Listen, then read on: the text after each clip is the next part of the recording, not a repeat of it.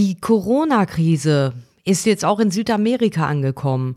Und äh, wir erzählen das, weil unsere Freunde, die Dune Hoppers, ihre Motorradreise durch Peru abbrechen mussten. Nun sitzen sie schon seit Tagen in der Hauptstadt Lima fest und wissen nicht, wie es weitergeht. Pegaso Reisen. Expeditionen mit den Ohren.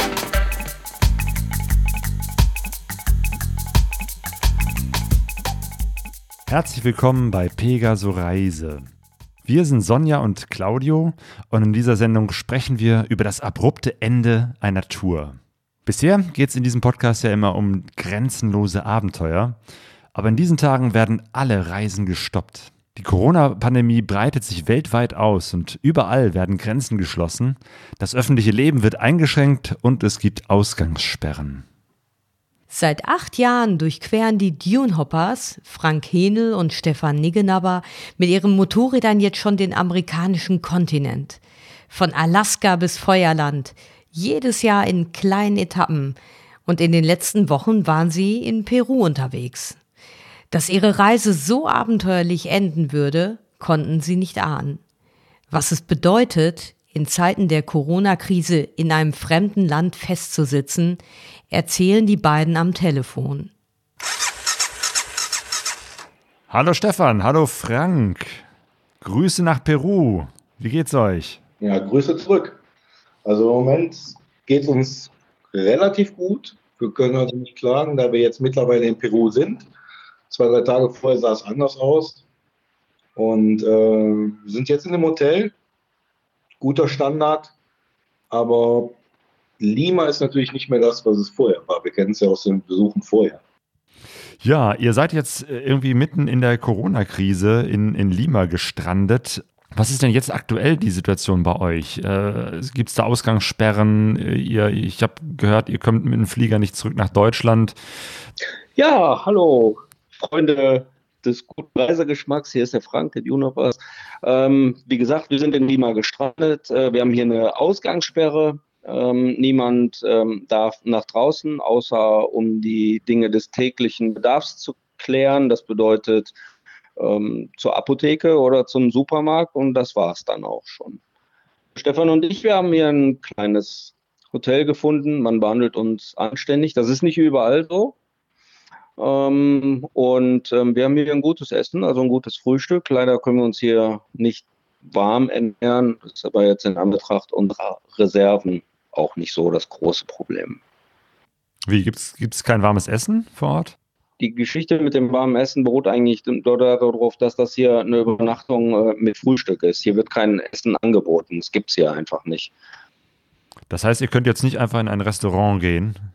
Nee, ich, ich erzähle mal so ein bisschen äh, von der Situation her. Ich, ähm, wir sind ja in Wanaku überrascht worden von der Ausgangssperre und von den Restriktionen, die jeden Tag oder jede Minute quasi anders und deutlicher wurden. Man muss sich das so vorstellen, du bist mit deinem Motorrad unterwegs, kommst an und für den nächsten Tag wird dir das Reisen in den anderen Ort auf der Straße zunächst einmal verboten. Da gab es doch keine Ausgangssperre. Das heißt, für weiter zu reisen oder für überhaupt dich auf den Straßen zu bewegen, brauchst du von der Regierung eine Erlaubnis. Die kannst du im Internet, wenn du Glück hast und einen ausgesuchten Job hast, der für die öffentliche Sicherheit wichtig ist, kannst du den beantragen. Ohne diesen Erlaubnisschein kann kein Mensch, auch nicht der Taxifahrer oder ein Lkw-Fahrer, sich auf der Straße bewegen. Einen Tag später kam dann die Nachricht, dass es eine Ausgangssperre gibt.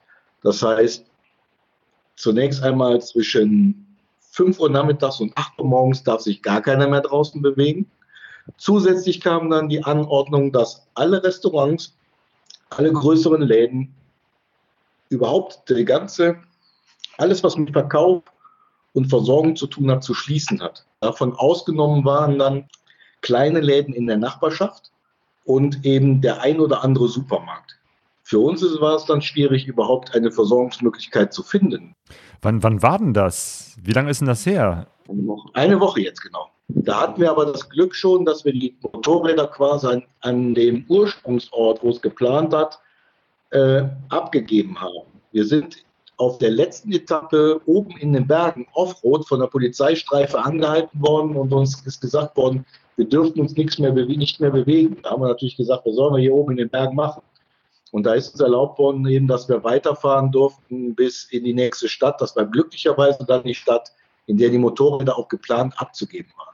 Hattet ihr denn vorher schon äh, das mitbekommen, dass das so langsam losging äh, mit, mit Corona? Dass, dass, äh nein, nein, nein, nein. Das war, wir sind eigentlich zurückgekommen, weil unsere äh, Reifen kaputt waren. Also wir haben an einem Tag fünf Platten gehabt, die waren so runtergefahren, dass wir uns tatsächlich zwei Tage früher auf den Rückweg gemacht haben, als wir eigentlich mussten. Ansonsten wären wir wirklich irgendwo in der Pampa gestrandet. Und äh, so gesehen haben wir eigentlich in allem noch, noch Glück im Unglück gehabt. Wir waren noch in Monaco, als dann eben, äh, man muss ja so vorstellen, dass Militär, Polizei, Marine überall Rotblocks aufgebaut haben, wo du nur noch mit Genehmigung weiterkommen konntest. Und äh, wie der Frank eben erzählt haben, wir haben das Glück gehabt, in so ein kleines Hostel zu kommen.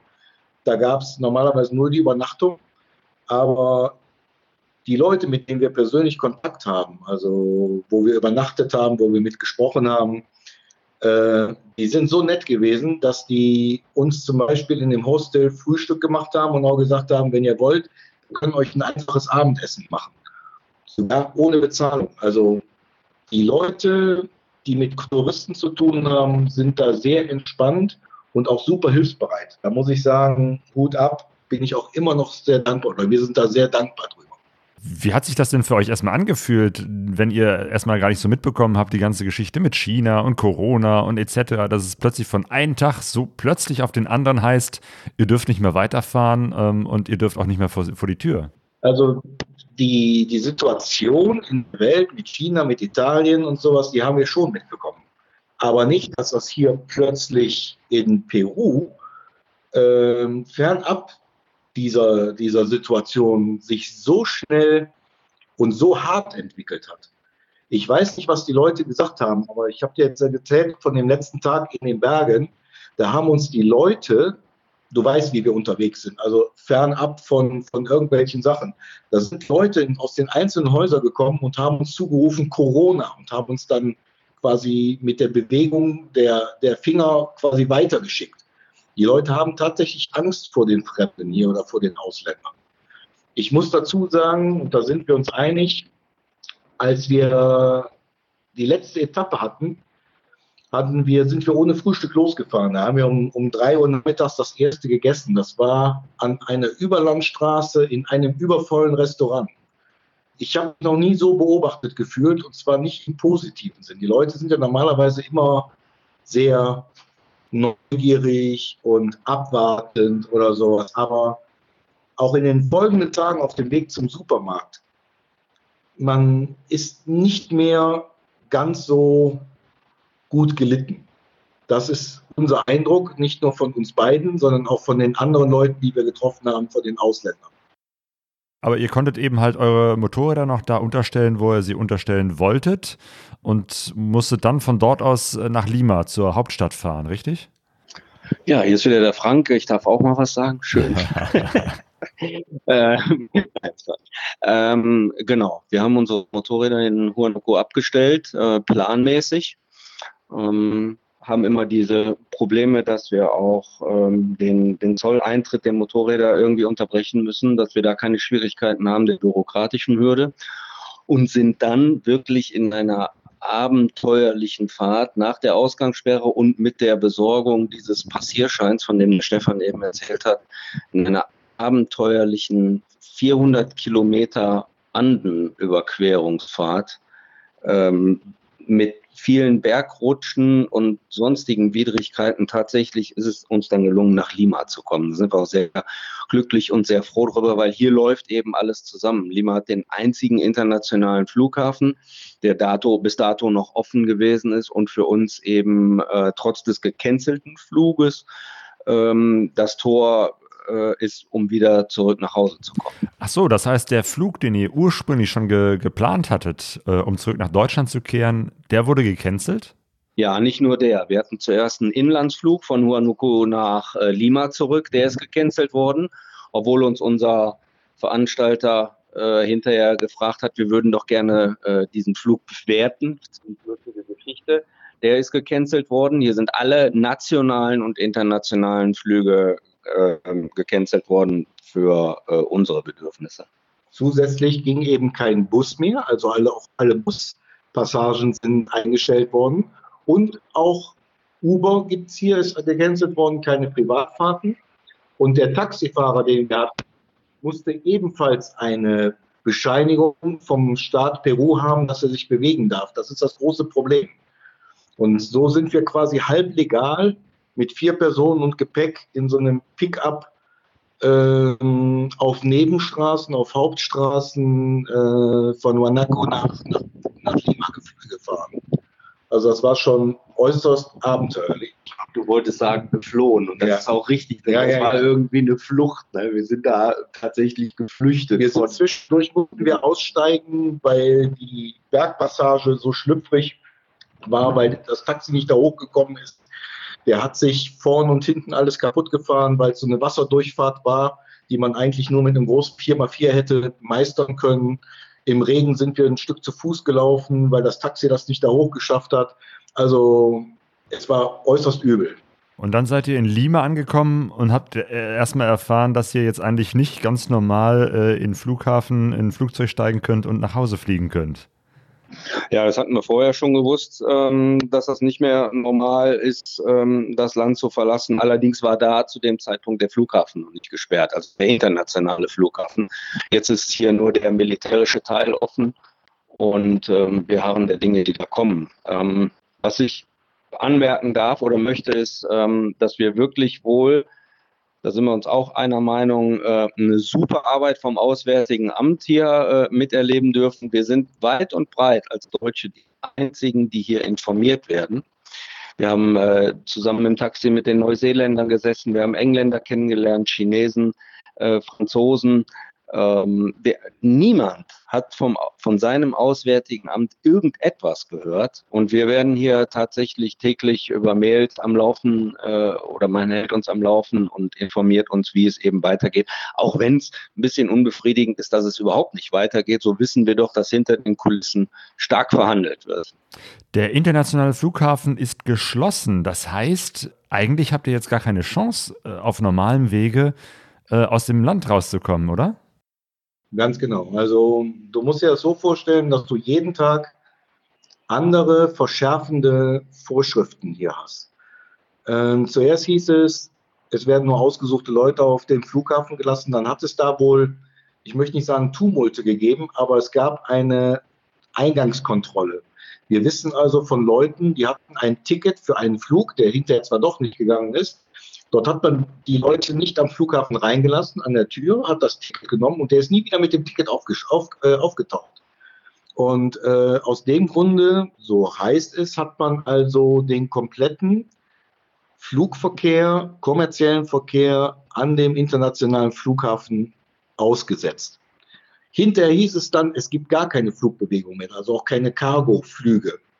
Und äh, der militärische Teil des Flughafens liegt zwei Kilometer dahinter, hat allerdings eine verkürzte Landebahn und auch nicht die Kapazitäten für die Leute abzufertigen. Der soll unter peruanischer Führung noch in Betrieb sein. Allerdings ist es der militärische Teil und da hat zum Beispiel die Lufthansa, die wohl zwischenzeitlich von der deutschen Regierung für den Rückholflug beauftragt worden ist, keine Landegenehmigung bekommen. Das muss alles ganz kurz vorher gewesen sein. Genau, was ich sagen will, ist, ist dass äh, was heute undenkbar ist, ist morgen möglich und ähm, andersrum, was morgen äh, noch möglich scheint, ist dann übermorgen undenkbar. Hier ändert sich täglich alles. Ähm, das heißt also, mit einem ganz normalen Linienflug oder auch selbst mit einer ge Lufthansa gecha gecharterten äh, äh, Linie würde das nicht funktionieren. Das heißt, eigentlich könnte jetzt nur ein Militärflieger euch da rausholen. Ja, oder einer, der unter der Herrschaft der deutschen Regierung steht. Ja, genau, so, so, so ist der Kenntnisstand äh, von vor anderthalb Stunden, als der Botschafter wieder die letzte Mail äh, versendet hat. Seid ihr da jetzt aktuell auch in diesem Hotel mit äh, anderen Reisenden unterwegs, also untergebracht? Ja, hier sind, äh, ja, wir sind hier ganz international. Wir haben direkt neben uns ist ein russisches Ehepaar. Bei uns auf dem Gang gibt es noch ein deutsches, sehr junges äh, äh Backpacker-Ehepaar. Über uns sind auch noch deutsche Backpacker. Ähm, dann aus den Staaten, aus Kanada, ähm, ich glaube, das war so aus den USA, ja. Mhm. Ja, das sind äh, unsere Mitbewohner, das ist alles ganz äh, easy going hier. Leute sind unheimlich freundlich. Ähm, und ähm, ja, wir, wir, wir sitzen hier und warten unsere Zeit ab. Ich mache ein bisschen Sport, der Stefan schläft. Und ähm, ja, dann gehen wir einkaufen, das dürfen wir so. Eigentlich nicht zusammen, sondern eigentlich sollten wir das getrennt. Ähm, das haben wir heute Morgen auch wieder gemacht. Unser Tageshighlight, weil da kommen wir dann aus dem Hotel raus. Da ähm, ist sehr, sehr viel Militär auf der Straße, die das auch alles kontrollieren. Am Supermarkteingang kommt direkt der Security-Dienst und bietet dir an, die Hände zu desinfizieren. Dann bekommst du ähm, einen desinfizierten Einkaufswagen. Ähm, es gibt äh, verschiedene Warteschlangen für alte Leute und für junge Leute, dass die alten Leute da nicht so lange rumstehen müssen, alles äh, auf anderthalb Meter Abstand. Ähm, das sieht hier alles sehr, sehr geordnet und auch diszipliniert aus. Ähm, ohne Maske geht hier gar keiner aus dem Haus. Und wenn, dann wird man sofort daran erinnert, doch gefälligst die Maske anzuziehen. Oh, okay, aber das heißt, es gibt auch noch genug Masken. Nein, die Masken sind seit mehreren Tagen aus, äh, ausverkauft. Wir hatten das Glück, dass wir in Wanaku, das erste Mal, wo wir einkaufen waren, äh, welche zugeteilt bekommen haben von, äh, witzigerweise, von jemandem, der einen metallverarbeitenden Betrieb hat und den eigentlich dafür benutzt, um keinen Feinstaub beim Schleifen ein, einzuziehen. Ansonsten hätten wir keinen. Wir laufen also jetzt seit einer Woche, wenn wir draußen sind, immer mit dieser gleichen Maske rum. Das Ergebnis ist natürlich zweifelhaft, aber ohne diese Maske wirst du direkt von der Polizei rausgezogen. Die andere Sache, die man sich vielleicht gar nicht so vorstellen mag, ist, dass viele Leute ja jetzt nach Lima kommen und die Hotels voller werden. Aber wir sind ja auch finanziell ein bisschen limitiert. Wenn du dir jetzt vorstellst, du weißt nicht, wann du abfliegst, wie lange machst du das Hotel fest? Wie lange hast du Vorlaufzeit, bevor bei Booking.com jemand dir das Hotelzimmer abnimmt? Weißt du, das ist, wir haben Flüge angeboten bekommen, die angeblich buchbar wären, sind es hinterher nicht, aber da ist Preise aufgerufen worden von dreieinhalbtausend Dollar fürs Ticket. Und das mal, mal zwei. Das heißt also knappe 7000 Dollar für zwei Rückflugtickets, die wir ja eigentlich bezahlt haben. Aber auch diese finanzielle Aktion musst du ja stemmen. Das heißt also, unsere Familien haben uns Geld bereitgestellt und auf, auf, das, auf das Konto der Kreditkarte überwiesen, falls irgendeine Notsituation kommt, dass wir hier tatsächlich auch wenigstens ein Ticket kaufen können. Ja, wie nehmen eure Familien das auf? Äh, eure Partnerinnen und, und äh, die lieben Menschen, die jetzt sozusagen hier in Deutschland sitzen und denken, Mensch, was ist da los bei euch?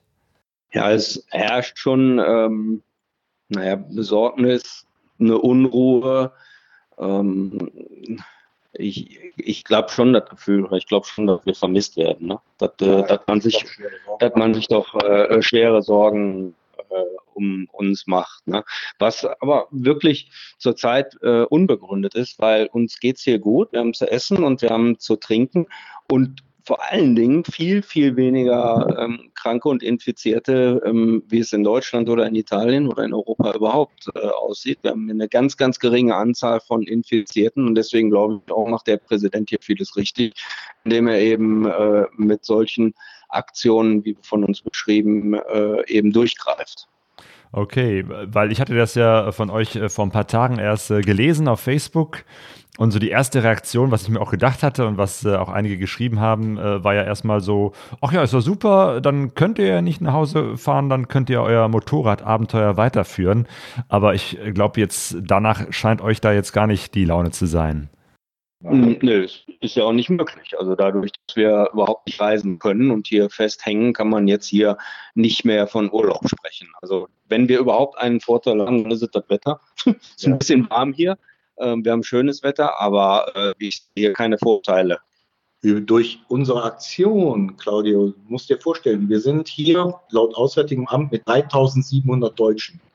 Wir haben tatsächlich den Vorteil, dass wir in Schlagweite des Flughafens sind. Es gibt also viele andere, die ähm, 30 Stunden mit dem Bus von hier entfernt wären. Das heißt, selbst wenn die sich ein Taxi chartern, auch das ist für die ein unwägbares finanzielles Risiko, weil die Preise sind explodiert.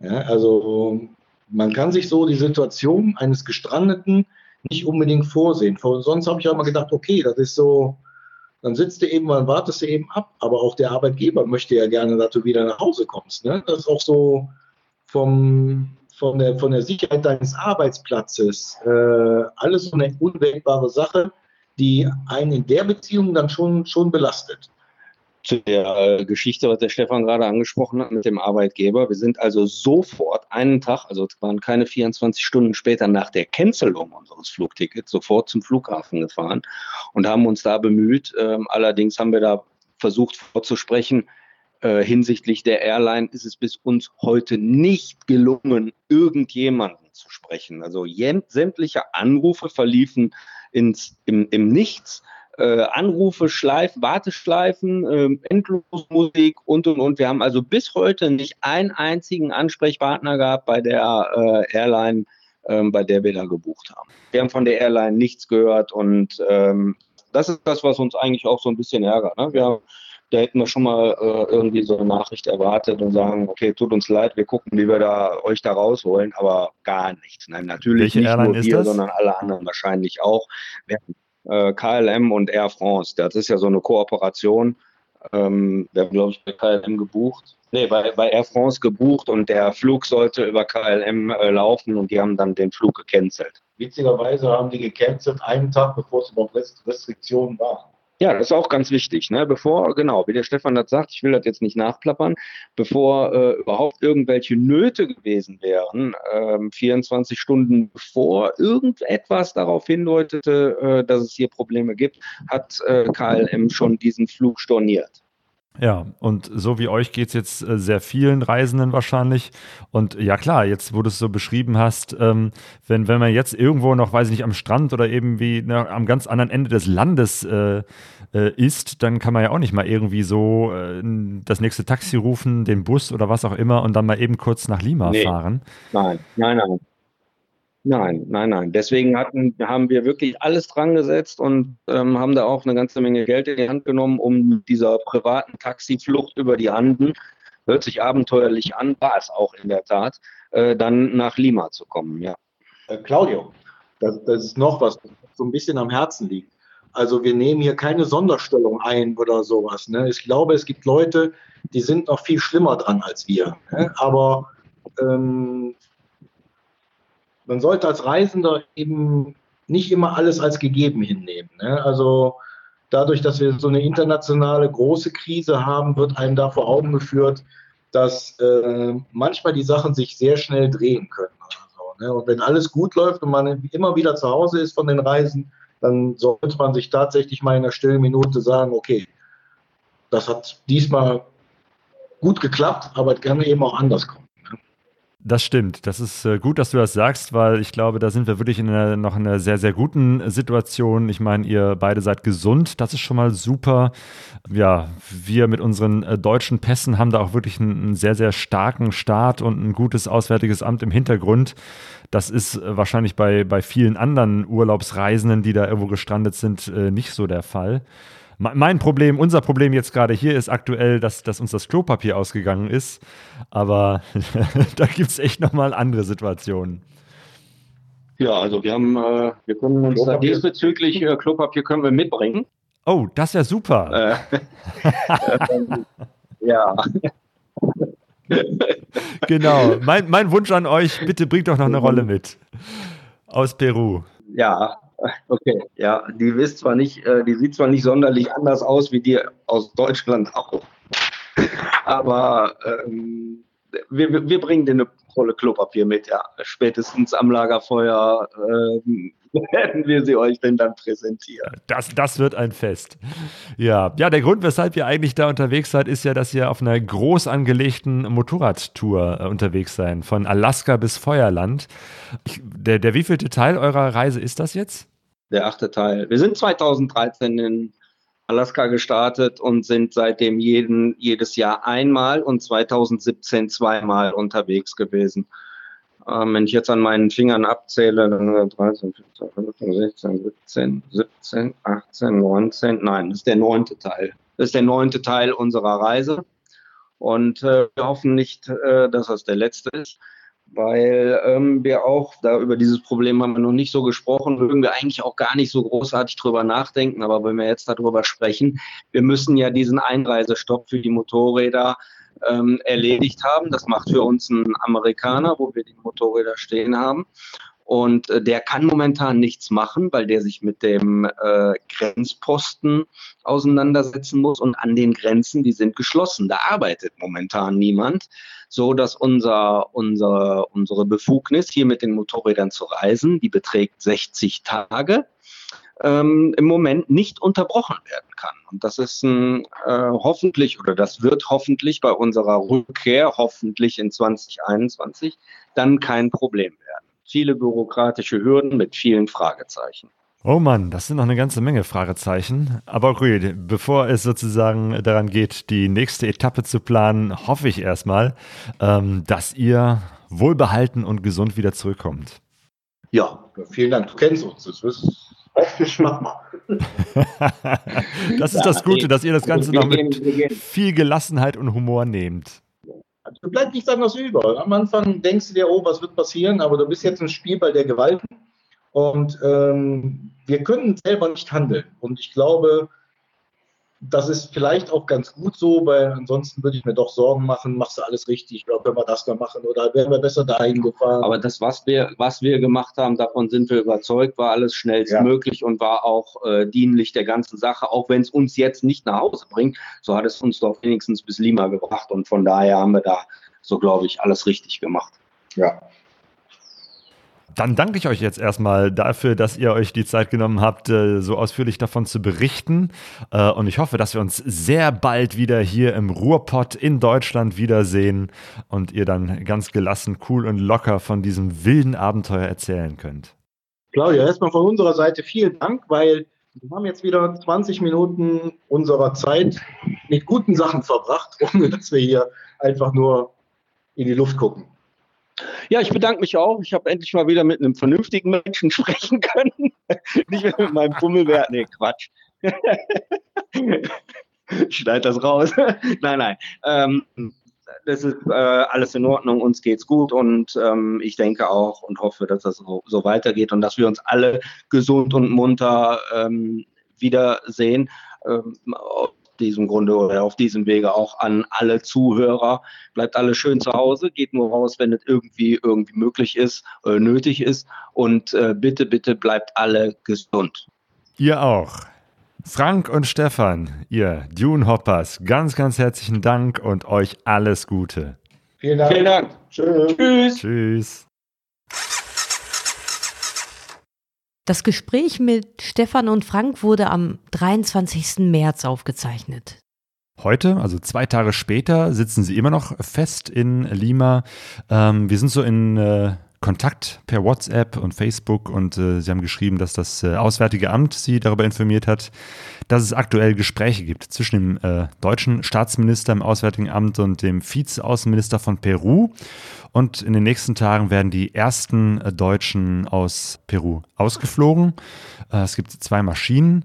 Ähm, allerdings Stefan und Frank sind noch nicht da, weil die erstmal natürlich alte, kranke, äh, unbegleitete, minderjährige Kinder äh, ausfliegen und ja, dann wahrscheinlich irgendwann in den nächsten Tagen, Wochen ähm, dann auch Frank und Stefan ausfliegen werden.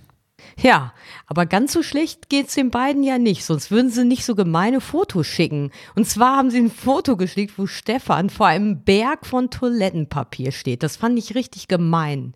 Wir nehmen das auf jeden Fall wörtlich und ich erwarte, dass die beiden eine Klorolle aus Lima mitbringen. Genau. Ich bin sehr gespannt. eine handsignierte Klorolle aus Lima. Ah, ja. Seit zwei Tagen sind wir jetzt auch in Quarantäne. Und zwar für zwei Wochen insgesamt. Mm, ich hätte niemals gedacht, dass ich dieses Wort in den Mund nehmen muss, für mich gesprochen und für dich, Claudio. Nee, das liegt einfach daran, dass ich ähm, vorgestern ja, einfach Halsschmerzen gekriegt habe und so einen entzündeten Hals hatte und habe noch ein bisschen, also eigentlich eine Sache, wo ich normalerweise mir überhaupt keine Gedanken machen würde und auch arbeiten gehen würde. Ähm, aber jetzt im Moment bewerten wir oder viele Menschen und ich auch das Ganze ja anders. Und ähm, ich habe dann telefonisch ähm, bei meinem Arzt angerufen und weil die ja keine Tests machen, mit der man jetzt Sicherheit kriegen könnte, habe ich jetzt Corona oder nicht, ist dann eben die Maßnahme im Moment, okay, vorsichtshalber ähm, soll ich zwei Wochen nach Hause, äh, zu Hause bleiben.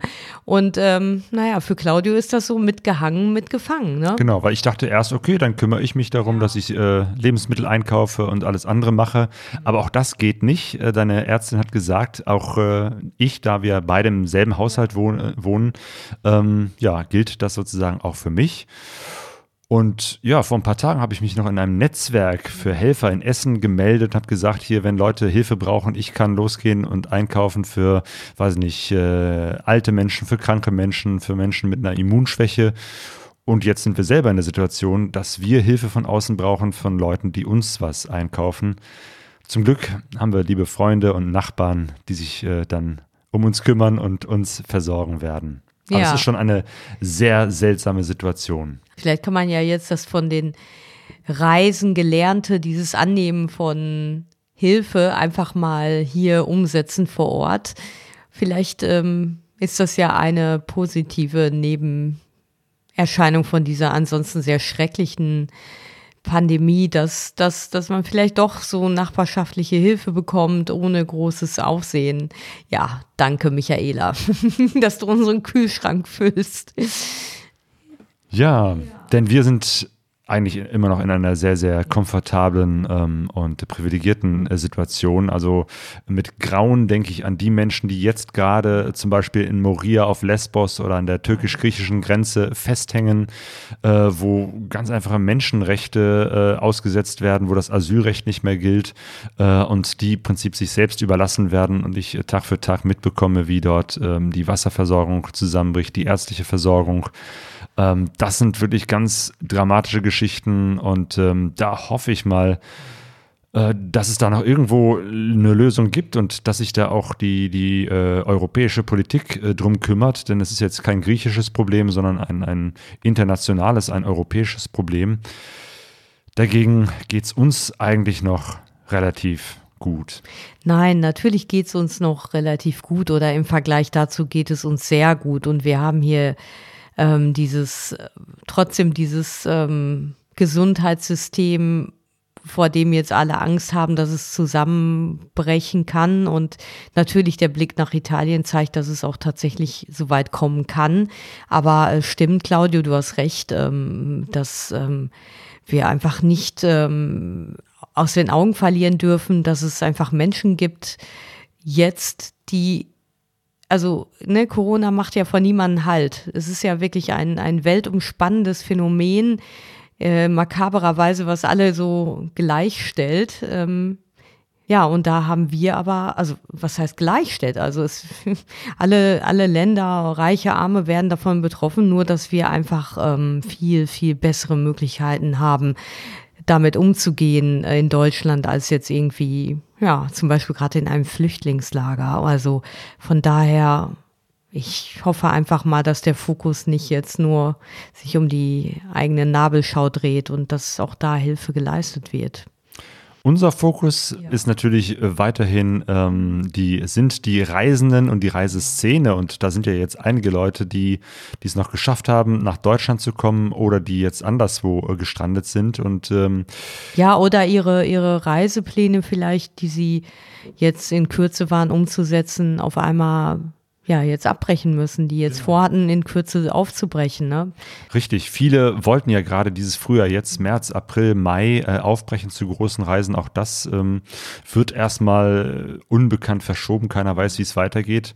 Ähm, aber äh, wir haben uns auf jeden Fall vorgenommen, äh, in den nächsten Wochen und Monaten mal das ein oder andere Interview mit Menschen zu führen, die ihre Reise abgebrochen haben, um zu gucken, wie sieht es jetzt aktuell in der Reiseszene aus. Ja, und auch äh, zu beschreiben, wie sie das Ganze erleben jetzt gerade, ne? Also wie, wie sich das auswirkt, auch auf ihr Leben, und wir haben noch äh, von der letzten Sendung einen Nachtrag. Ich muss noch dazu sagen, die letzte Sendung haben wir Anfang März aufgenommen. Äh, da war das noch äh, ganz locker möglich, dass wir uns zu mehreren Leuten zusammensetzen, zusammen Irre, essen, ne? trinken, Wie feiern. sich innerhalb von, von, von zehn Tagen da so komplett die, ja. die Wahrnehmung und das Verhalten dann auch geändert hat. Ne? Das ist crazy, wirklich. Also jetzt hätten wir diese Sendung so nicht mehr aufnehmen können und auch nicht mehr wollen, sondern hätten wir uns natürlich per Skype oder per Telefon ja, oder, oder auch ähm, anders noch, vernetzt. Genau, oder auch das Wochenende danach. Nee, oder das war ja das Wochenende, das erste Märzwochenende, an dem wir noch ein Lagerfeuer äh, Termin hatten, also in Duisburg diesen Dia-Vortrag ähm, oder die Multivision-Show vom Bruno und dem Aufspurteam. Ähm, das war eine Woche später gar nicht mehr denkbar. In der letzten Sendung da hatten wir äh, mit Malte Howie und der Caro unterwegs äh, unter anderem auch darüber gesprochen, dass es so wenige äh, weibliche Zuschauer und Zuhörer gibt, die in den Statistiken von Podcasts und auf YouTube ähm, vorkommen. Und warum das so ist oder eine Erklärung dafür äh, gibt die Monika in einem Audiokommentar, das sie uns zugeschickt hat. Und das hören wir uns jetzt an. Hallo Sonja, Claudio und Howie.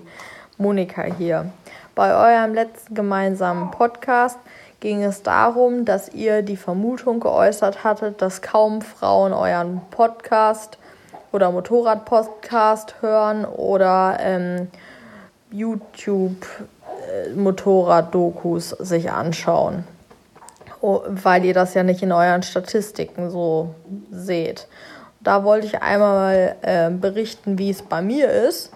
Und zwar, ähm, wenn ihr, ich habe alle Motorradreise TV äh, geguckt, aber das läuft dann halt immer wie folgt ab. Wenn eine neue Folge rauskommt, schnappen wir unseren Tablet und streamen das dann an den Fernseher und dann gucken Christian und ich dann entsprechend ähm, dann die Folge gemeinsam. Und ähm, bei den Podcasts ist es so, ich hatte sehr lange auf meinem Handy gar kein Podcast-Programm, weil ich war da einfach bequem und habe immer das Tablet dafür verwendet. Faul war sie, faul! Ich habe halt das Tablet verwendet und entweder haben wir auf der Baustelle ähm, gemeinsam irgendeinen Podcast gehört. Nur Pegaso. Und oder, natürlich. Ne, wir haben beides gehört. Ja, und dann haben wir das halt an eine Box angeschlossen. Oder äh, wenn ich halt alleine ähm, eine Folge gehört habe, dann habe ich das entweder so gemacht, dass ich es im Wohnzimmer an, an die Anlage angeschlossen habe und dann laut gedreht habe. Also das, das Tablet auf den, an die Lautsprecher gestreamt habe. Oder ich habe halt meine äh, Sennheiser Kopfhörer, die Momentums genutzt, die sind super bequem und kann man stundenlang tragen. Und dann habe ich äh, nebenbei dann Hausarbeit gemacht oder äh, im Garten gemuckelt.